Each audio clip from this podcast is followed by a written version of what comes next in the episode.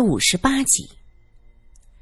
就在这时，已经有人去将看门的狗子带了过来。罗隐心想：警察要几天才能过来？这天这么热，鸡翅放久了也就腐了，也查不出到底有没有毒，也就只有这个办法，所以也不阻止，乐观其变。看门狗是只德国黑背，食量颇大，咔哧咔哧几口就将盘子里的鸡翅是一扫而光，而后伸出舌头舔了舔嘴角。他蹲在地上，满怀期待的望着月梅，好像在说着：“再来一盘啊，不够吃啊。”刚才小恒吃了两个鸡翅就死了，现在呢，猫吃了一个，狗吃了剩下的，全都没问题。月梅嗷嗷的大哭起来：“不是鸡翅，鸡翅没有毒，他是谁？是谁？害了我的儿子？是谁？”苏三问道：“你带小恒来之前，给他吃什么了？”没有，没有，小恒的身体不好，为了让他好好吃饭，我一直控制他的零食，所以他一听说吃饭就拉着我过来，他真的饿了。既然鸡翅里没有毒，那小恒到底是怎么死的？苏三回想从小恒进来到死去的全部过程，他走过来。宁志国拍着身边的椅子，让他坐过去，接着吃饭。小恒喜欢吃鸡翅，要求将鸡翅放在他面前，他随手抓起两个就吃。吃完了，宁志国拿着手帕给他擦嘴。对了，苏三皱着的眉头突然舒展开，他看向宁志国，接着走到桌前，拎起刚才的帕子。大家都盯着他。罗隐见苏三拎起手帕，瞬间明白他什么意思。他走上前问道：“你怀疑这手帕有问题？”苏三点了点头。宁先生，这是你的。宁志国愣了一下：“呃，怎么这么问？”因为这条手帕上有淡淡的香气。这是一条很普通的帕子，上面擦过小恒的手，还带着油渍。宁志国看着手帕，点了点头：“呃，是我的，我一直用这个帕子。”大家都在回忆刚才的场景。宁志国笑眯眯的掏出手帕，先是擦了擦小恒的嘴角，接着是擦了擦手，接着小恒就喊肚子痛。月梅也想起这事儿，她红着眼睛看向宁志国：“为什么？你为什么要这么做？”我我我做什么了？宁志国愣住了，看看众人，发现每个人都在紧紧的盯着他，他越发的着急。他拍了拍自己的脑袋，问道：“我我做什么了？你们为什么这么看着我？”苏三想了想，说道：“拿盆水来。哦，对了，再拿两条鱼。”刚才苏三进门就发现山庄的院子里有假山池塘，养着很多锦鲤。很快，水和鱼被送了过来。苏三将手帕浸在水盆里，过了一会儿，又将鱼儿放了进去。锦鲤进去游了几个回合，就开始扑腾，挣扎几下就翻了白了。果然是这个帕子有古怪。你这个杀千刀的！月梅疯了一样扑到宁志国的面前，又踢又打，恨不得将他给撕碎。宁志国涨红着脸分辨道：“呃，不是我，我我没有做什么。这这这帕子怎么会这样？我不知道啊！哎，苏小姐，你可不能冤枉我。宁先生，我只是想到了一种可能，我想问的就是这帕子是不是真的是你的？因为刚才这帕子上……”有一种淡淡的幽香。苏三双手一摊，罗隐则盯着盆里翻白的鱼说道：“这毒药可真够霸道的。等到警察过来，就拿着这盆水去检验。”你杀了你儿子！你杀了你儿子啊！月梅声嘶力竭的吼着，宁志国气恼的一把推开他：“月梅，你在胡说些什么？”月梅擦着眼泪，嘴里却嘎嘎的冷笑：“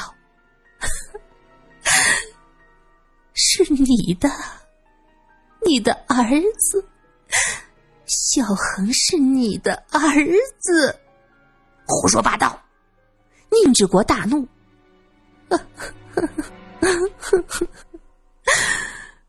我们的程大先生那年八月十五把你灌醉，就是为了让我戒种。所有人都惊呆了，戒种这两个字太有冲击力了。素云连忙喊道：“哼，刚才还骂我是野种，原来你的儿子才是野种，怪不得爸爸死了什么也没留给他。”月梅则斜着眼睛看向素云：“你以为你自己不是？我告诉你，我和宁志国生了儿子。”那也是你爸爸亲自允许的，从头到尾都是他设计的。而你呢？你的亲爹是谁？没有人知道。你不是野种，谁是野种？苏三突然想起自己无意间说的那句话：难道这个程大先生真的不能生育？素云脸色苍白，他摇晃了一下，李律师一把揽住他的腰。素云几乎挂在李律师身上，才能勉强的站住。你说什么？你的母亲带着你离家出走十年，为什么大先生不闻不问？以他的财力，这十年来找到你们，那不是轻而易举吗？可为什么要等到现在？那是因为他痛苦了十年，他恨你的母亲，因为他生了你。而大先生，他根本就没有生育能力。宁志国怒道：“你胡说什么？我怎么从来不知道老程没有生育能力？他的身体一直很好。”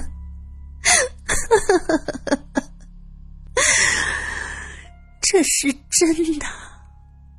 之前的两个女人被休了，他就开始怀疑自己的身体有问题。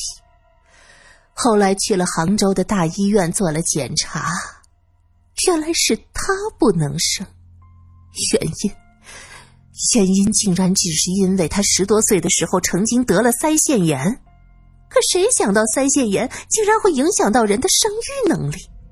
哈哈！月梅一会儿哭一会儿笑，表情极为的诡异。严重的腮腺炎。病毒确实会入侵到，呃，那儿倒真有可能影响生育。罗隐读书的时候喜欢看一些乱七八糟的医学杂志，他记得曾经看到过腮腺炎的病毒入侵影响精子质量的报道。苏三看看罗隐，又看看月梅，他突然间明白了罗隐的话，脸一红，耳朵发烧。后来他求我，他说宁志国和他是多年的好朋友，说宁志国为人厚道，品性纯良。再说了，他有三个儿子，向他借种一定能生儿子。于是那年的八月十五，他把你灌醉了，让我们俩睡在一起。可谁知道，竟然让那个傻子看见。宁志国听着月梅的讲述，抱着脑袋不敢相信。苏三则道：“那个人真的是傻子吗？如果真的傻，智商低，怎么会连男女之间的隐秘事都知道，还能说出小恒是宁志国和月梅的儿子？那这个傻子懂的事儿也太多了。”素云连连摇头：“不会的。”不会的，我若不是爸爸的女儿，他为什么把全部的财产都给我？为什么？罗隐则皱了眉，他也想到这个问题。程大先生为什么会将全部的财产都留给妻子偷情得到的孩子呢？这不合常理呀！这，这都是你的一面之词，我不信。宁志国苦恼了一会儿，他想明白了，他站起身说：“我不信老陈会这么做，算计兄弟，怎么会？哼，是兄弟重要，还是自己的脸面重要呢？”哼，月梅不住的冷笑。就在这时，屋子里传来喊声：“飞了，飞了，我要飞！”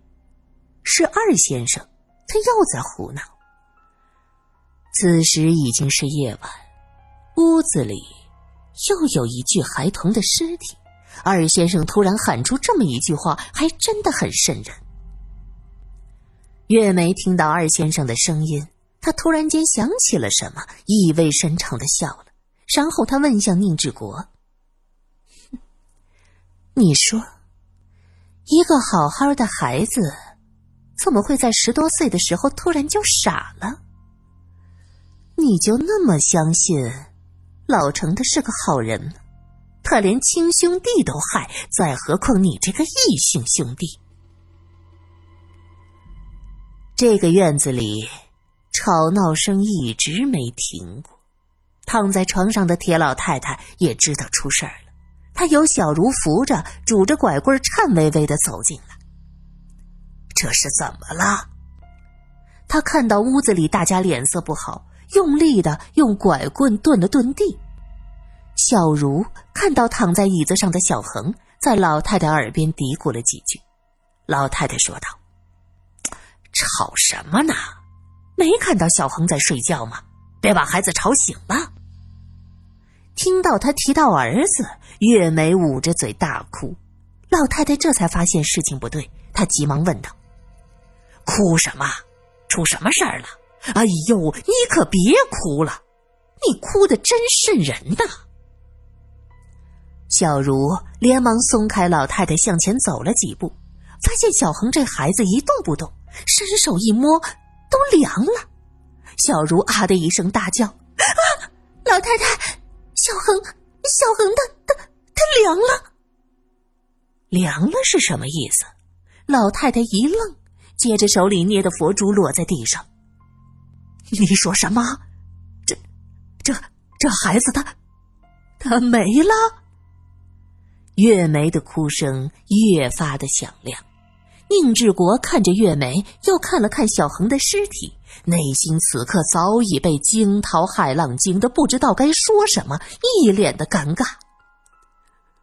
我可怜的孙儿，你就这样没了，我将来怎么有脸到地底下去见你的父亲、你的奶奶呀？铁老太太走到小恒的面前。她看着孩子紧闭的双眼，脸色铁青，是悲从心来，忍不住掉下泪了。小茹则扶着他，劝慰道：“老太太，你不要这样。我心里难受啊！我那可怜的外甥自己走的不清不楚，现在唯一的根苗又没了，这到底造了什么孽呀？”听到“唯一的根苗”这话，素云脸色一暗，有些不高兴了。老太太，我劝您别在这伤风悲秋了。什么唯一的根苗啊？刚才这个女人可是当着大家的面都承认了，小恒就不是我爸的儿子，是他和宁叔叔的孩子。素云伶牙俐齿，说完之后，还看着宁志国微微的一笑。这个笑容看在宁志国的心里是浑身的发冷，他心里的素云，还是十年前要自己抱着跟着自己身前身后玩耍的孩子，现在怎么，怎么变得这么刻薄，非得往人心窝子里戳刀子呀？铁老太太一愣，素云，你说的都是真的？素云微微一笑。都说家丑不可外扬，我这也是没办法。反正这家丑他们刚才自己都扒得干净，我不过是复述一遍。